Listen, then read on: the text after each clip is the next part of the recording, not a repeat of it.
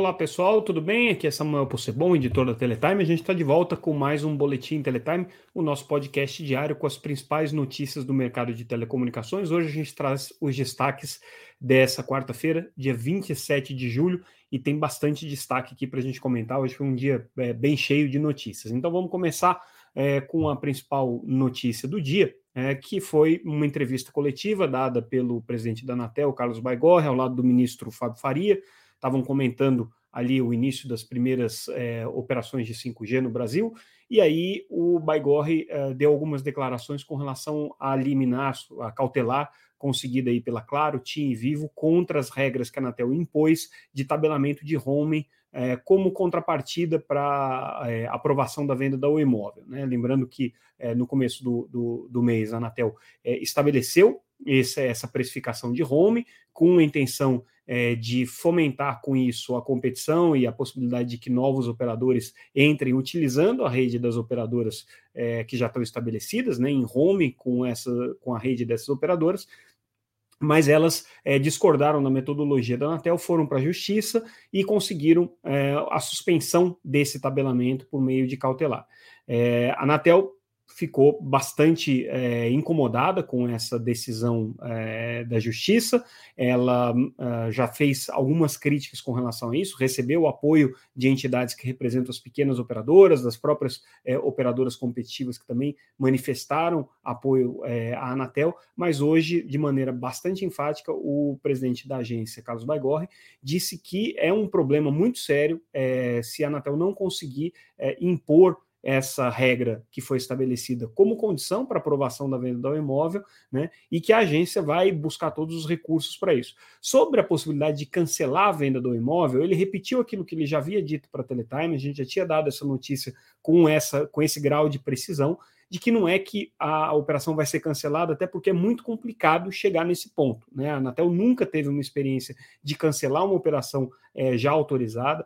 Nesse caso especificamente, já houve pagamento, transferência de dinheiro, pagamento de dívida, então seria muito pouco provável que se conseguisse voltar atrás né, e, e devolver o dinheiro para os compradores, a, a, operação ser completamente desfeita, mas que é óbvio que no limite, se a Anatel não conseguir resolver o problema do home, é, eles vão ter que estudar essa possibilidade. Então, é, o que a agência quer é derrubar a cautelar, é conseguir fazer impor a sua, a sua é, metodologia né, de cálculo e, é, afinal de contas, a precificação que ela definiu para o home, e essa briga promete aí ter um, um bom desdobramento, mas mostra que a relação entre a presidência da Anatel é, e o conselho diretor como um todo, né? E as operadoras de telecomunicações que foram para a justiça está bastante delicada, está bastante tensa e é a primeira prova de fogo aí que o presidente da Anatel, Carlos Baigorre, está tendo nesse papel de impor, né, o papel regulador da agência é, sobre os players dominantes aí do mercado, né? Ele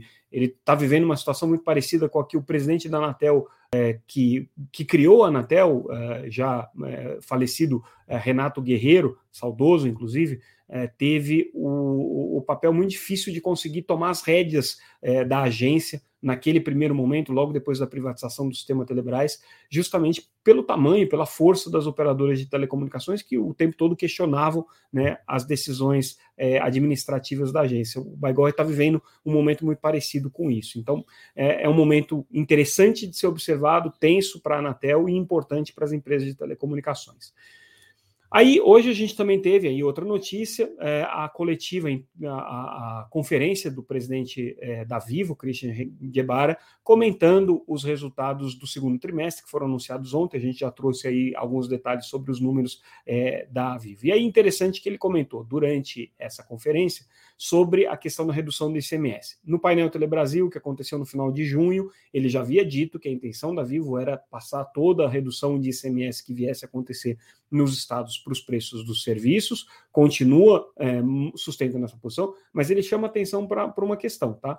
É, os os preços estão aumentando por conta do reajuste da inflação, é, o poder de renda da população está caindo por conta também da inflação, e ele acredita que essa queda de ICMS, na verdade, só vai atenuar um pouco essa perda que já está acontecendo é, por conta do processo inflacionário que o Brasil vive e que é, acomete principalmente camadas de baixa renda. Então, o que ele acredita é que, claro, é muito positiva a redução é, de preços a partir da redução do ICMS, ninguém discute isso, mas que o efeito não vai ser tão é, é, benéfico como poderia ser para a população, porque boa parte desse, dessa redução vai simplesmente ser compensada é, por uma redução de renda da população e também pelo reajuste de preços que é, as operadoras têm aplicado justamente por conta da pressão inflacionária, pressão de câmbio e aí todas as questões é, que impactam os custos dos serviços. Então ele trouxe esse fato aí que vale a pena a gente ficar é, de olho, porque é, Claro que o que todo mundo deseja é uma redução dos preços dos serviços de telecomunicações, mas não é o que parece que vai acontecer,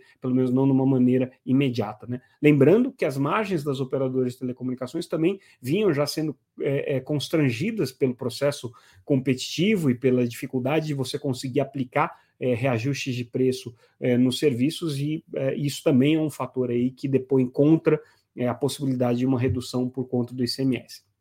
Ele também comentou é, na, na, na, conferência junto a analistas e imprensa é, sobre um fenômeno interessante que aconteceu é, com, a, com a Vivo em relação à portabilidade e que ele atribui à, à entrada é, dos clientes da Oi Móvel. Comparando com um ano atrás, né, é, a, a, portabilidade que a Vivo teve no segundo trimestre foi muito maior do que, do que no período de 12 meses anteriores. É, qual que é a, qual que é a explicação para isso, né, segundo o Christian Guevara? Né, do, só para dar um, números percentuais, né, um ano atrás, é, as adições líquidas que a Vivo tinha, é, dessas adições líquidas, 16% vinham é, de processos de migração por conta de portabilidade dos concorrentes. Nesse segundo trimestre desse ano, é, as adições líquidas foram 31%. O que ele acredita é que é, o, os clientes da Imóvel estão escolhendo a sua operadora, e aí, nesse caso, estão dando preferência aqui para Vivo, por isso que aumentou a portabilidade para Vivo nesse processo, mas tem um efeito negativo também, e ele chama atenção para isso. É, são clientes que não necessariamente trazem a mesma receita média é, dos clientes pós-pago que ele já é, é, absorveram aí no processo de compra da imóvel. Então, isso faz com que as margens da, da Vivo e a receita que eles têm, média por assinante, por conta desses novos clientes que estão chegando, seja um pouco menor. Ele acredita que com o tempo tem maneiras de você conseguir voltar a agregar é, valor a esses clientes, fazendo com que eles consumam mais créditos e tudo mais, mas o impacto imediato agora foi um aumento da portabilidade, a Vivo ficou feliz, recebeu mais clientes do que, do que ela estava esperando das suas concorrentes, mas são clientes que não necessariamente têm a mesma é, disposição de gastar como, como os clientes pós-pago têm. Então, é, é um, é um desafio aí que a Vivo está vivendo. Outra notícia é, curiosa, né? Vou fazer essa notícia aqui tentando, tentando é, não, não, não, não ser muito crítico, mas Ministério das Comunicações e Anatel estão anunciando mais uma viagem do Ministério das Comunicações ao exterior, o Ministério das Comunicações muito ativo aí nas missões internacionais, viajando o mundo inteiro, né? É, e aí, semana que vem, o, ministro Fábio Faria é, e o presidente da Anatel vão à Califórnia, visitar a sede da Apple lá em Cupertino, e aí o ministro das Comunicações é, explica que essa viagem tem como missão convencer a Apple a fazer a atualização do sistema operacional para dar é, é, respaldo à operação dos iPhones na faixa de 3,5 GHz com o 5G standalone, que é o padrão Release 16 adotado no Brasil, melhor é, é, estado da arte aí da tecnologia de 5G, que é, aparentemente não funciona nos aparelhos da Apple porque pre precisa de uma atualização de software que vai ser feita.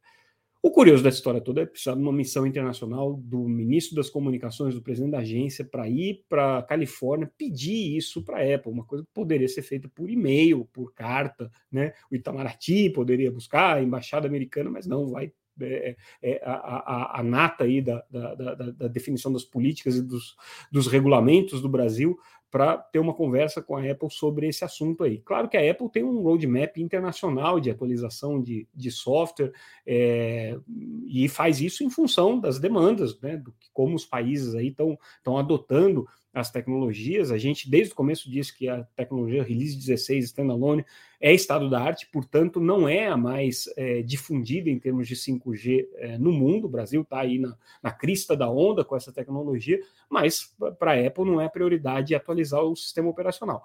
ok, vamos torcer para a missão do ministro ser bem sucedida e os usuários de iPhone é, ficarem felizes aí de poderem utilizar o 5G standalone é, com as, é, com, em toda a sua plenitude.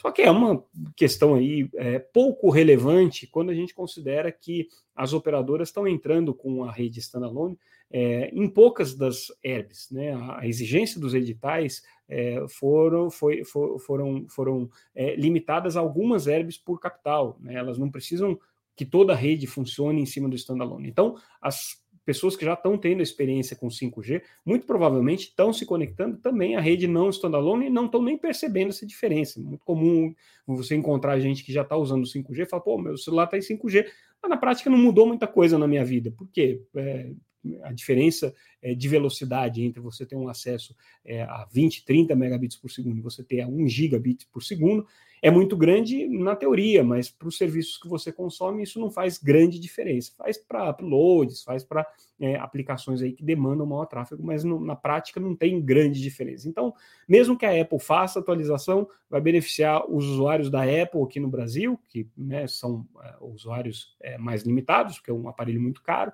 né? É, não é o, o, a plataforma predominante aqui no país, no Brasil, ao contrário do que acontece nos Estados Unidos. É, e provavelmente os usuários da Apple não vão sentir uma experiência muito diferente daquelas que eles já estão sentindo com o não standalone. Enfim, é, Ministério e Anatel vão lá nessa cruzada tentar convencer a Apple a fazer a atualização de software. Espero que sejam bem sucedidos aí, que seja uma missão que vale a pena para esse esforço e quero crer também que tenha é, é que seja uma missão produtiva em outros aspectos também, não só nesse. É, Indo adiante, nosso noticiário, a gente traz um, um, uma análise importante aqui do processo de é, guilhotina regulatória ou de, de, simplificação regulatória que a Anatel colocou em consulta pública no mês passado. Vai ter uma audiência pública agora é, na semana que vem sobre esse tema.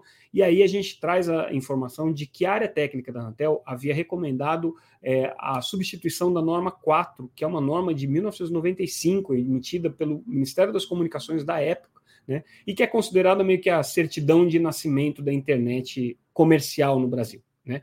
Vamos explicar rapidamente o que era a norma 4. Naquela ocasião, ainda no ambiente estatal, quem prestava é, os serviços de internet é, no Brasil basicamente eram a Embratel, que era a empresa que tinha o monopólio aí da transmissão de dados, e é, pequenas é, BBS, né, que eram empresas aí que faziam essa conexão de internet entre é, o usuário final, que utilizava na ocasião, não existia banda larga, era rede de escada, você ligava para um número de telefone, que ligava para um modem, que se conectava é, na rede de internet da Embratel?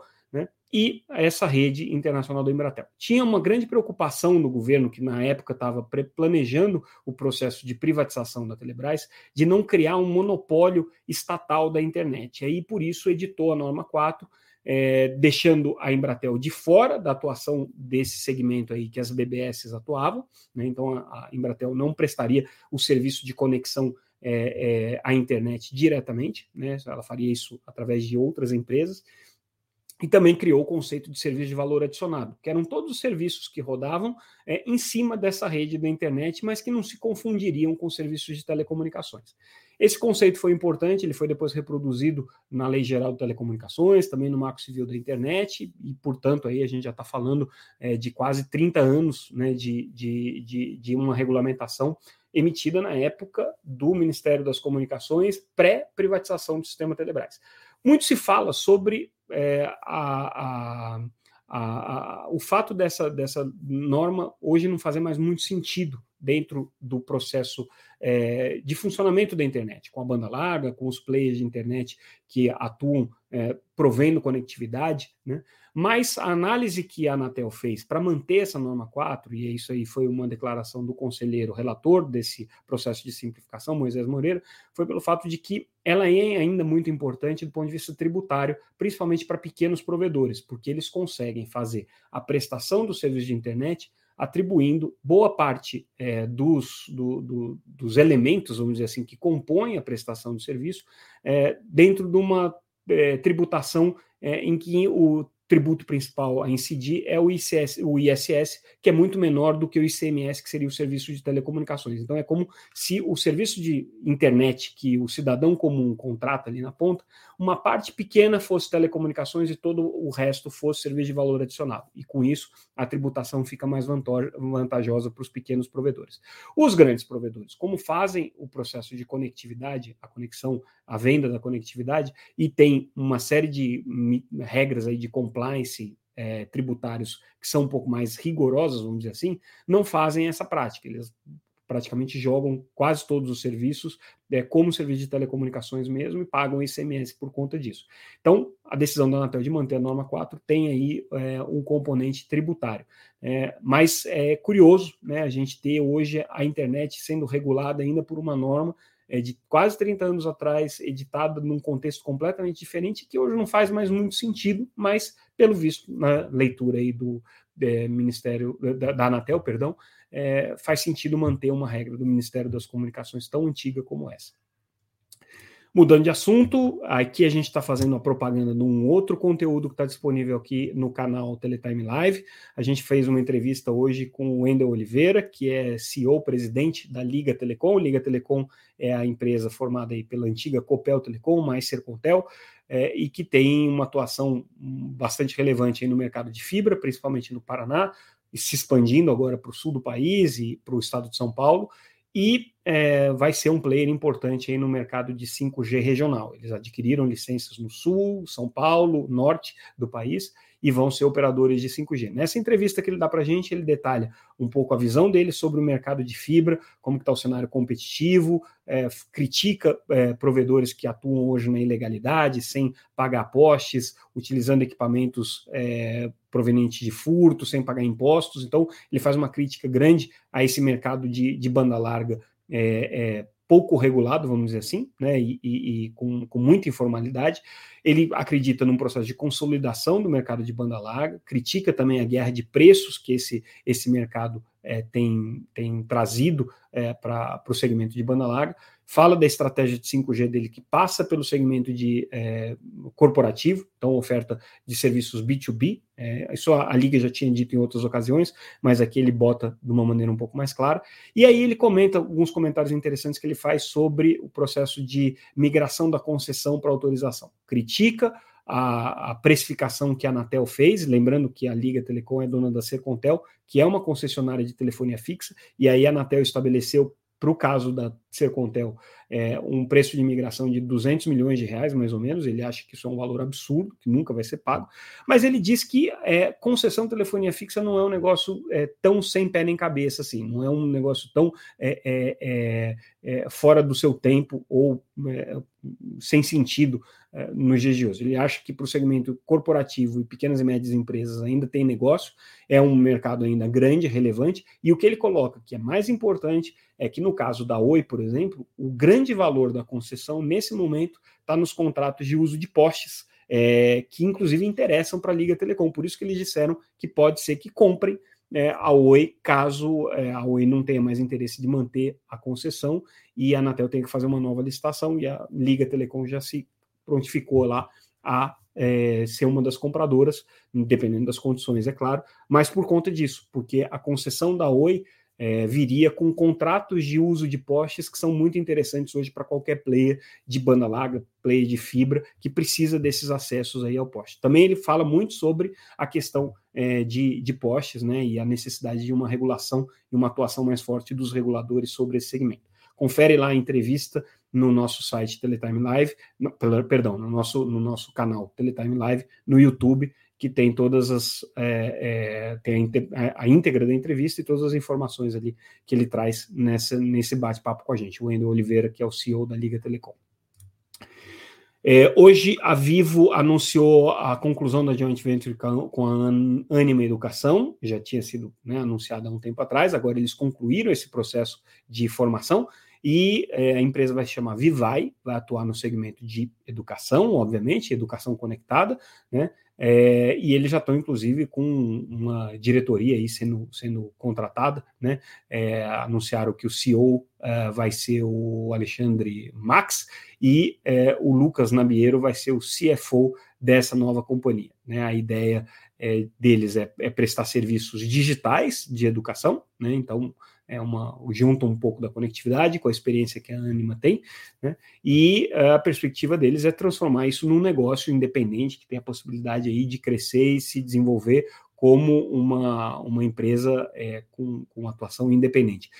A gente já deu uma entrevista na Teletime com o Christian Guevara, que é o presidente da, da Vivo, e ele detalhou um pouco é, essa estratégia. Ele acredita que a Vivo é, pode diversificar os seus modelos de negócio a partir dessas joint ventures, dessas parcerias, e essa parceria com a Anima é uma das que eles colocam aí mais é, é, esforço né, e, e, e otimismo no desenvolvimento.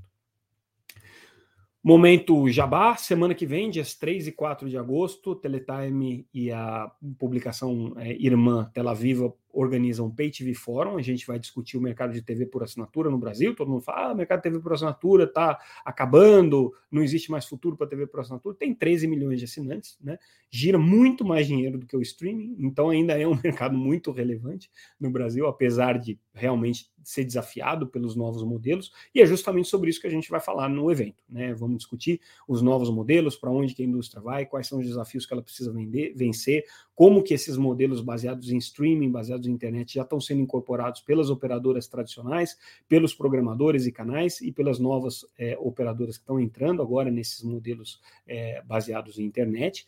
Vamos falar sobre conteúdo nacional, lembrando que o ano que vem é, se encerra o período de cotas de é, programação previstas na legislação de TV por assinatura, então é uma discussão importante sobre como é que vai ficar esse futuro aí, processo de desregulamentação e de revisão da regulamentação, tudo isso vai ser discutido. E a gente tem lá os principais executivos que cuidam disso na Oi, na Claro, na Sky é, e, e, nos principais programadores, Globo, é, é, com Band, é, Discovery, enfim, os grandes programadores que atuam no Brasil participando aí do evento. Vale a pena conferir também no site www.paytvforum.com.br, tem lá inclusive as condições de inscrição.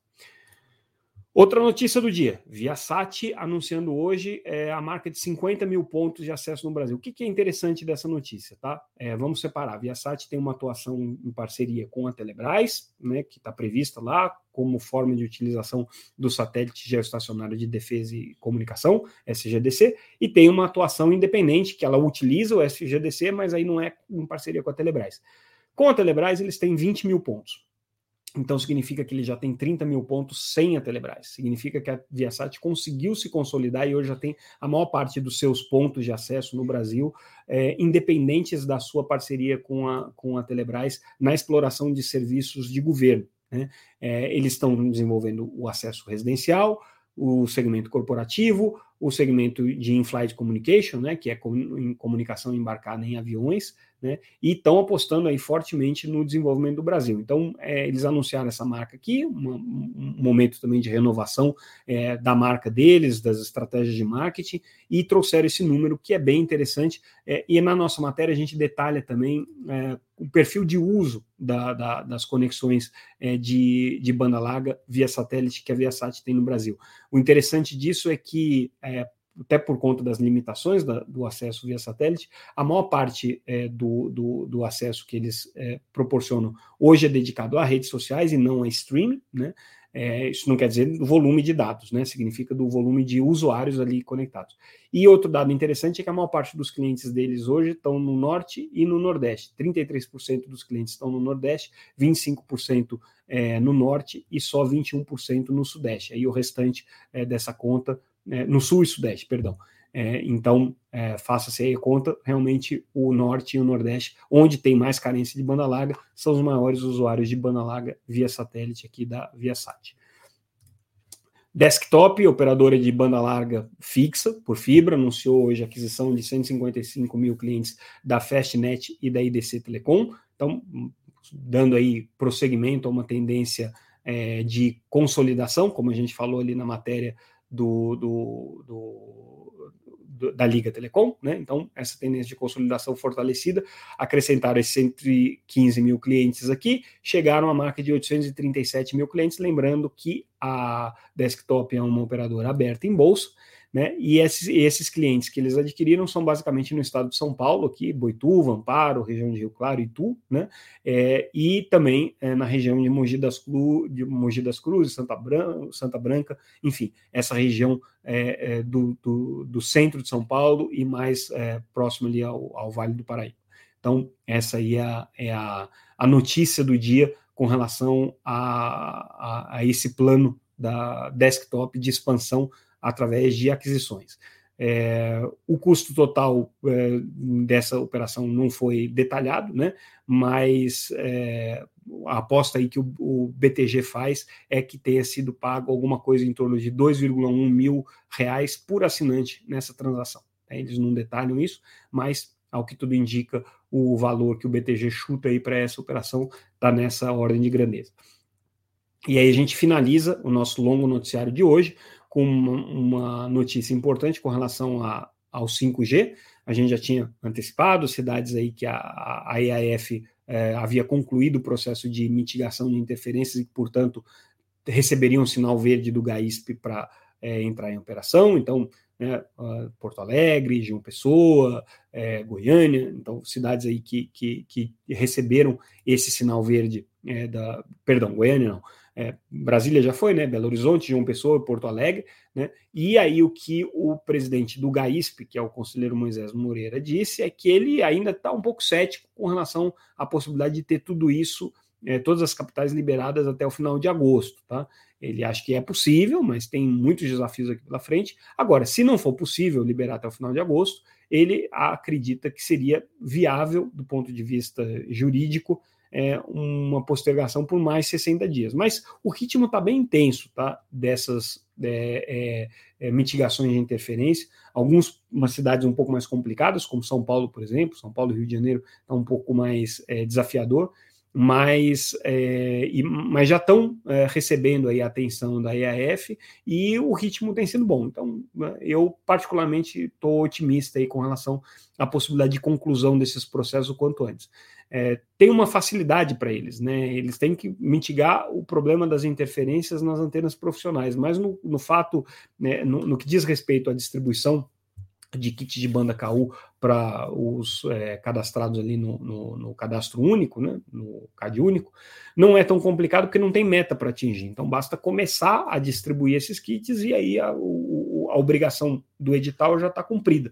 Né? Não precisa chegar a nenhum patamar, nenhum percentual ali específico. Né? Então isso facilita a vida da EAF, por isso que eu acho que eles vão conseguir é, liberar as capitais aí rapidamente, aí, talvez até setembro, todas as capitais já estejam liberadas para receber o 5G. Vamos torcer para dar certo. E é isso, pessoal. Com isso a gente encerra o nosso boletim de hoje, um pouquinho mais longo do que o normal. Como eu disse, tinha muita informação aí para ser é, tratada com vocês. A gente fica por aqui. Mais uma vez agradeço a audiência. Acompanhem todas as nossas notícias. Tudo que a gente comentou aqui está ao vivo, está na íntegra disponível no nosso site www.teletime.com.br. Encerramos assim o nosso boletim de hoje. Amanhã tem mais. Obrigado, pessoal. Boa noite.